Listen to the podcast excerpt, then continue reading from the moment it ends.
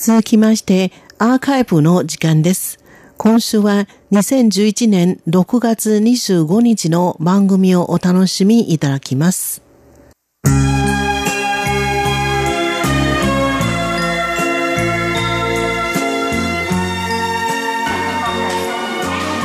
リスナーの皆様宝島再発見の時間です。この時間では台湾の観光情報そして B 級グルメに関する情報をお届けしてまいります、えー、今週はですね30分間、私上野がご案内させていただきます。よろしくお願いします、えー、今日なんですけれども私まずですね観光情報から先にご紹介したいと思うんですね、えということで私今日は、え台北市民そして新北市民の通勤通学の足 MRT 台北新交通システムのですねこれ新しくできました線路の、えー、終点駅ロ州駅というところに来ています。ロ州というところですね、えー、ロ州と言いますのはですね2つの漢字です、えー、ロと言いますのはこれ日本であの芦屋というですねあの場所が東京にあると思うんですがあの足のですね、えー、旧漢字だと思うんですけれども台湾ではこんな風に書きます、えー、まず草冠を書きますね。そしてその下に、えー、考慮する配慮するという時の「慮」という漢字あの漢字の一番下の「心」というところを、えー、あのお料理が乗っかって出てくる「お皿」という字に変えるんです。これで「炉」えー、それから「州」はですね日本の九州の州なんですけれども三髄がついています、えー、これ標準中国語ですと「ルージョルージョと読むんですね。ルージョロ州と言います、えー、ここはですね、えー、台北市ではありません、新北市になります、新北市と言いますのはこれはもともとは台北県と言いましたけれども、えー、今年になりましてですね行政制度が変わりまして、え、新しい東西南北の北そして市と書きまして新北市というところに変わりました、え、地理的にはどうなっているかと言いますとこれは台北市をですねドーナツのように取り囲んでいる感じなんですね。これが新北市です、え、でもですねこのロ州というのはこの台北市の西の方にあるんですけれどもこの境目が非常にはっきりしています、えー、と言いますのはこれ台北市とですね、えー、この西側のですね、えー、台北県、えー、旧台北県ですね今の新北市との間にはこれ南北に、えー、淡水がですね淡水川、えー、これは、えー、淡い水と書きます。あの錦鯉なんかが泳いでいる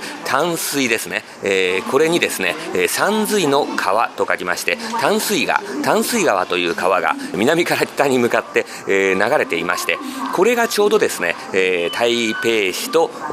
そのそれをドーナツのように取り囲む新北市の、え、このちょうど西のところですね。台北市の西そして、え、この新北市になっていく境目に通っているわけなんです、えー、ですからこのルーゾーロ州に来るためにはですね台北市からですね MRT 新交通システムのルーゾー支援えー、路州線という新しくできましたあこの線に乗ってですね、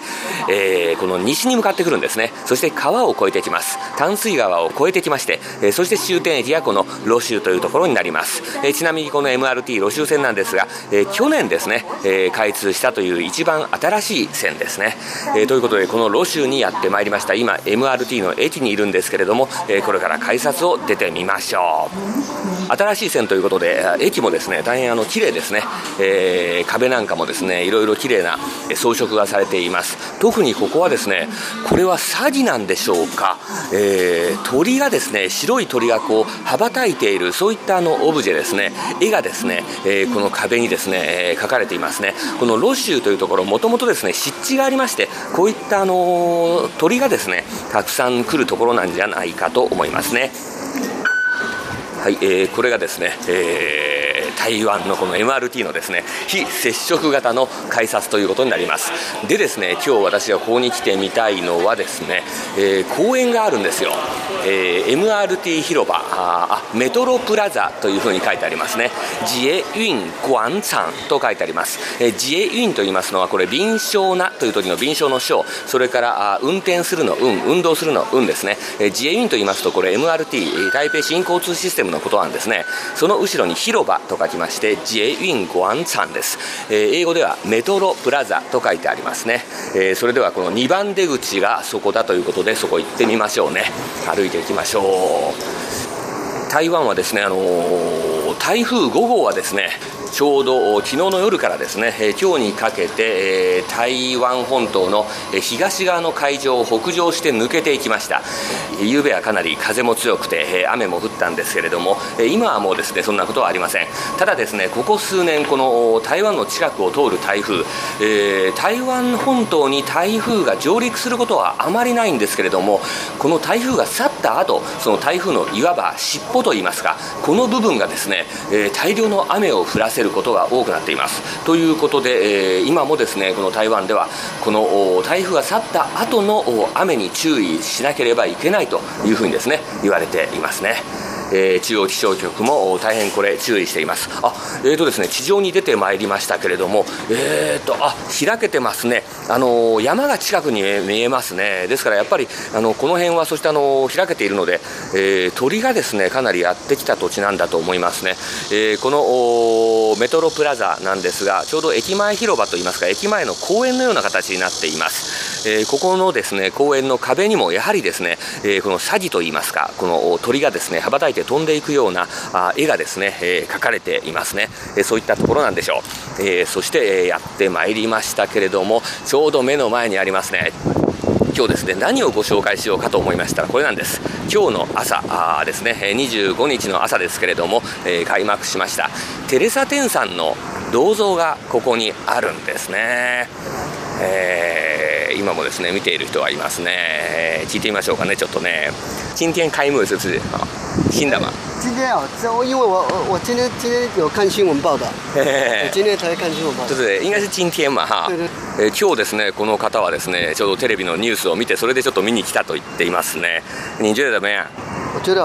不错啦，可以带动观光景点还可以。ええー、どうですか?と言いましたらですねこれあのやっぱり観光客をですね引きつけてくれるだろうからこれはいいんじゃないかなというふうに話してくれました。妹妹你们觉得怎么样？呃，很好。嗯。那个邓丽君你知道哈知道好谢謝えーとですね、テレサ・テンさんあの知っていますかとこの娘さんがですね2人いるので聞いてみましたらあ知ってますと。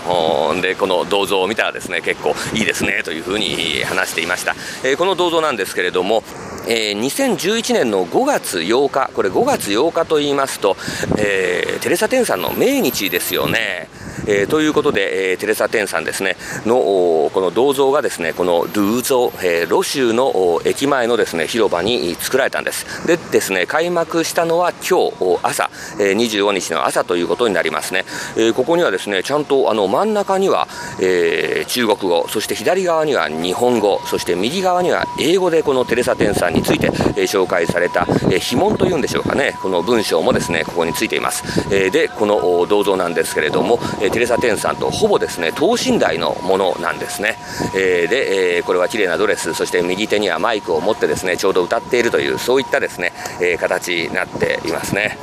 シャンマ有有一点像啦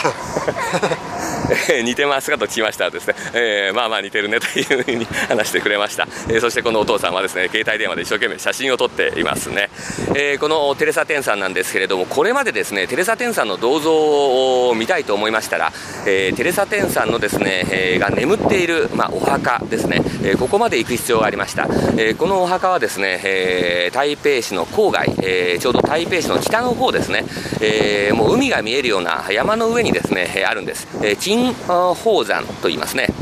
えー、金銀の金、それから宝の山と書きまして、えー、金宝山、金宝山ですか、えー、この山の上にですね、え、ありまして、そこまで行く必要がありました。ちょっとですね、遠かったんです。え、でもですね、今回、この2つ目の銅像が、このルーゾーというですね、え、駅の広場にですね、できたということで、え、これからですね、観光客の人たちは手軽にこのテレサテンさんの、え、銅像をですね、見ることができるようになりました。え、この銅像なんですけれども、テレサテンさんがこれまで残した、え、例えばですね、えまあ、歌であったり、あるいはまあ遺品の数々そういった有形無形のものをですね、え保存しまして管理しまして、え後世に伝えていこうとするテレサ展基金会、えここがですね、え承認している初めてのその外に作ったですね銅像だということです。